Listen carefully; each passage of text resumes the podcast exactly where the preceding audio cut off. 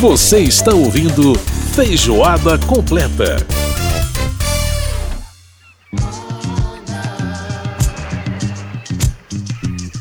A gente está de volta com Feijoada Completa desta semana e você ouve ao fundo a canção Onda. Linda. O som das gaivotas, enfim, né?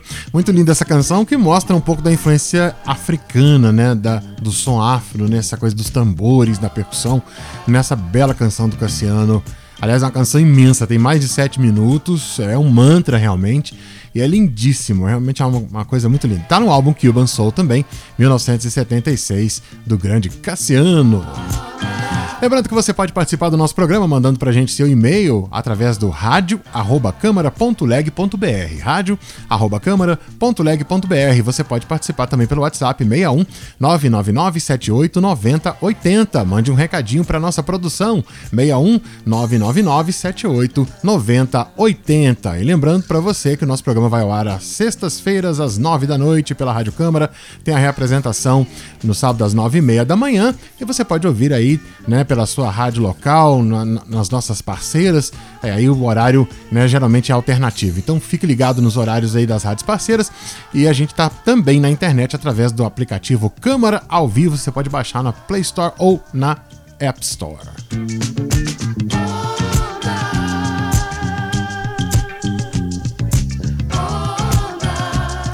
Onda, onda, coisa muito linda. Vamos agora então falar de literatura aqui no Feijoada. Casa das Palavras. Livros. Livros. Autores. Autores. Ideias. Ideias.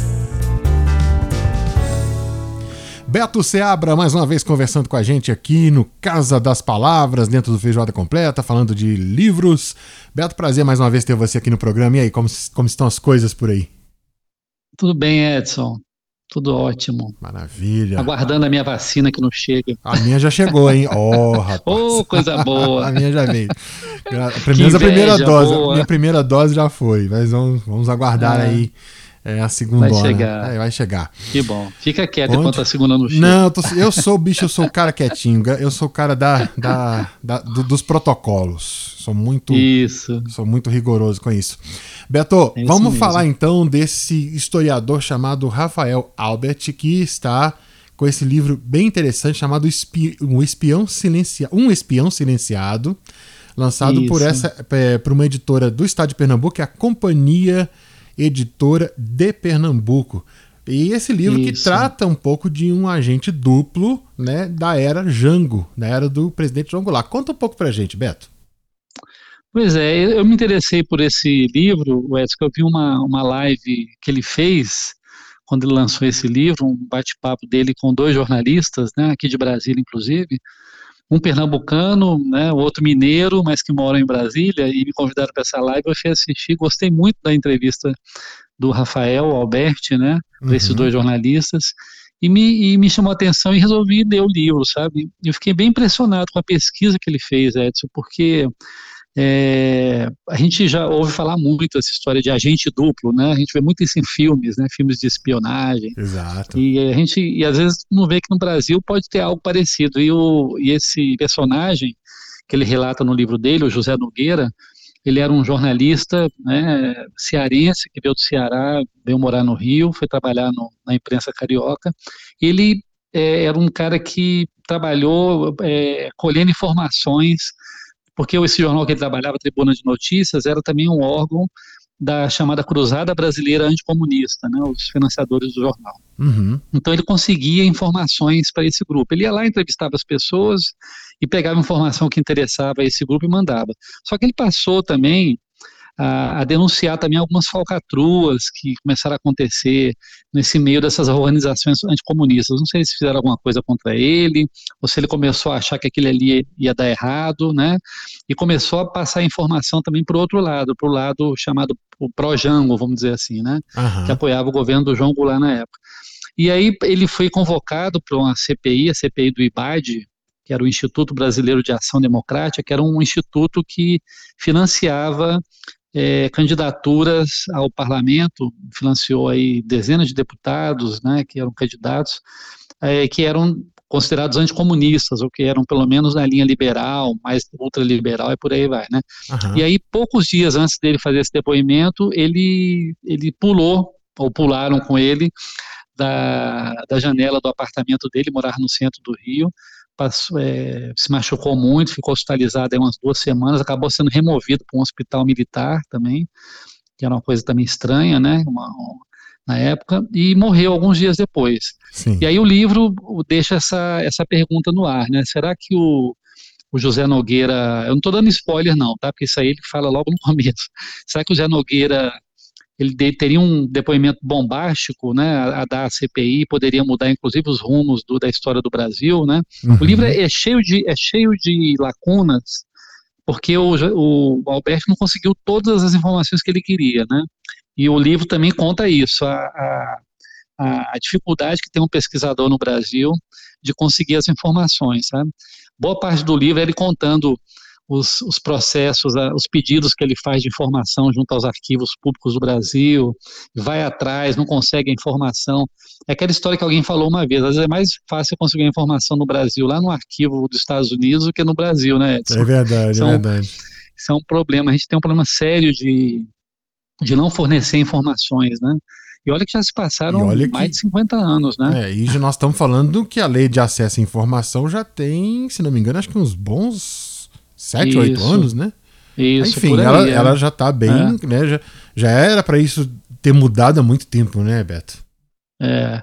E, e então esse o livro é bom por isso também, né? A- além de contar a história, né? Situar o leitor naquele período aí, é, 1963, quando aconteceu a a morte do, do José Nogueira e aquele o prenúncio do, do golpe militar de 64, ele também mo- mostra isso, como é que é uma aula também para um pesquisador que vai fazer uma pesquisa na área de história, na área de ciências no modo geral, ciências sociais, né? Uhum. Mas assim, como é difícil você conseguir informação, sabe? E sem informação, como é que você, como é que você faz uma pesquisa, né? Não dá Verdade. para você pesquisar só em cima de, de opiniões ou de citações. Você tem que ter fatos, dados, né? E foi isso que ele foi atrás, sabe?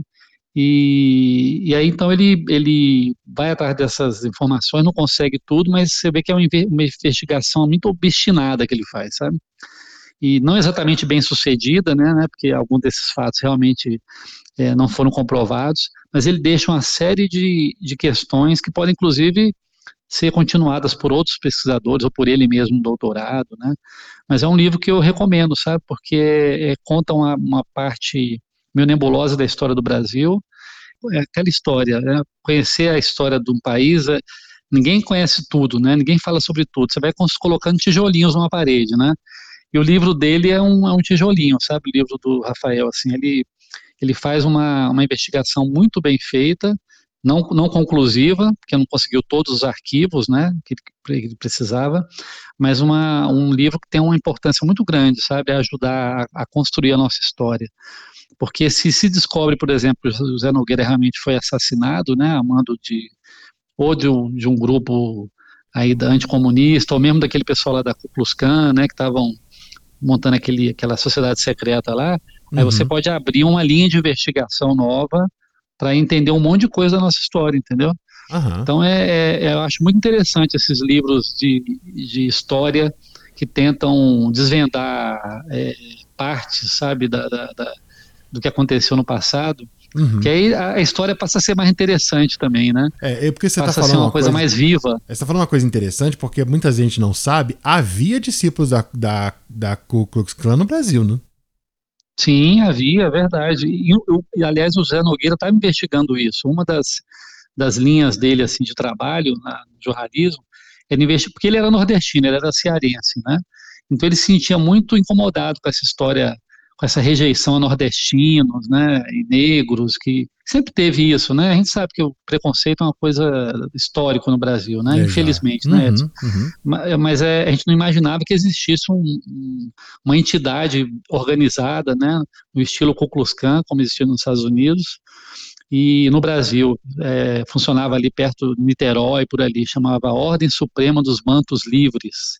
Eu já vi também ela escrita Ordem Suprema dos Mantos Negros, então eu teria que pesquisar melhor para saber o nome correto dela Aham. mas é, é, uma, é uma outra é descoberta interessante do livro dele, sabe? Que isso existiu no Brasil nos anos 60 e que, que merece ser mais, melhor investigado também. Agora, Beto, a gente está falando de uma editora. É, vamos, vamos, eu queria que você falasse um pouquinho, porque eu Ah, acho sim. super bacana essa ideia né, da gente falar de uma editora regional que está né, fazendo trabalhos bem bacanas. Essa companhia editora de Pernambuco, ela é recente? Ela é recente, eu acho que ela é recente, é. Não sei quantos anos tem exatamente. Eu teria que entrar aqui na. ouvir um pouco da história deles, mas eles são recentes, sabe? Eu comecei a acompanhar eles de uns dois anos para cá. Eles começaram a fazer lançamentos assim muito bem feitos, né? Livros de história, livros também de, de literatura, livros de artes, né? Uma tradição também que Pernambuco tem, né? Interessante. E aí eu comecei a acompanhar e aí foi coincidência que por acompanhar o que eles publicam, eu descobri, eu ouvi essa live, fui convidado para essa live e acabei descobrindo o livro do Rafael. Mas é uma editora bem interessante, sabe? É, que está aí com uma. Eles inclusive criaram uma coisa que, que hoje tá, eles criaram um prêmio também, né? É, para ajudar a publicação de autores novos, né? E foram também premiados em, algum, em alguns prêmios. Eles receberam um Jabuti, né, ou foram indicados para o prêmio Jabuti, para o prêmio da Biblioteca Nacional. Então, é uma editora é, é, relativamente nova, né, Uhum, é, tem uhum. poucos anos, é ligada ao, ao Estado lá, parece que ele tem uma ajuda, uma ajuda Do governo, estatal, né? Uhum, né, do, uhum. do- é, para poder sobreviver, né, mas tem, tem autonomia, tem independência de publicação. Bacana. Então é uma, é uma coisa para a gente olhar, sabe? Uma experiência interessante. Bacana, sabe? viu? Que, que, que tá permitindo sobreviver nesse, nesse mundo que a gente Nesse está mundo hoje, né? maluco, né, cara? Verdade. fácil não, viu? Fácil não. Não tá fácil pra É. ninguém, como diz aquela famosa frase, né? Não tá fácil pra é. ninguém. Mas que bacana, viu? Que Isso. iniciativa boa, bacana, sabe? Eu fico feliz em ver novas editoras aparecendo pra gente, né, saber que o mercado literário brasileiro é um mercado pujante, que tá aquecido, tá bacana. Sim. As pessoas estão escrevendo, até porque é, com, né, com quarentenadas eu imagino que muita gente tem aproveitado para escrever, quem tem esse É dom, né, quem escreve. Então eu acho que a gente vai ter muitas publicações interessantes aí daqui para frente e eu espero que as editoras, essas editoras pequenas consigam recursos para poder se manter e a gente consiga ter mais editoras até para ter mais livros, Sim. né? Se Deus quiser. Muito É bom. verdade, eu já entrei, eu já entrei aqui no site deles e já fiz até alguns pedidos de outros livros, né? Quem maravilha. sabe É mais boa. pra frente eu falo de mais algum livro deles aqui para vocês. Bom demais. Beto Seabra conversando com a gente aqui no Casa das Palavras, dentro do Feijoada Completa. Beto, mais uma vez, brigadíssimo por essa contribuição preciosa trazendo pra gente sempre.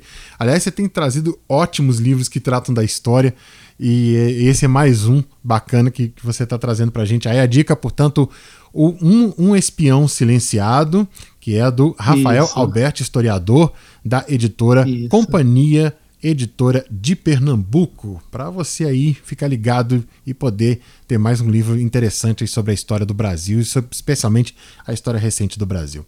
Beto Zebra, grande abraço para você e até a próxima. Grande abraço, Edson, para todos vocês aí. Até a próxima. Tchau, tchau. Muito bem, a gente ouviu a participação do Beto Seabra no quadro Casa das Palavras, falando aí, portanto, do livro Um Espião Silenciado, do historiador Rafael Albert. E agora a gente vai com mais uma canção do álbum Cuban Soul do Cassiano. Ana Luísa, com participação especial do italiano Sergio Endrigo.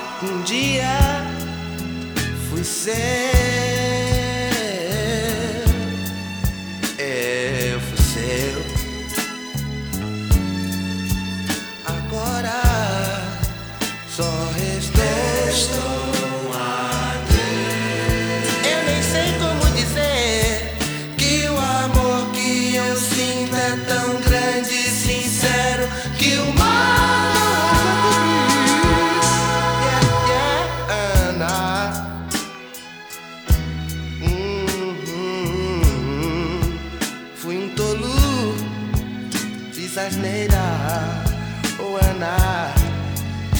Sem você fico louco.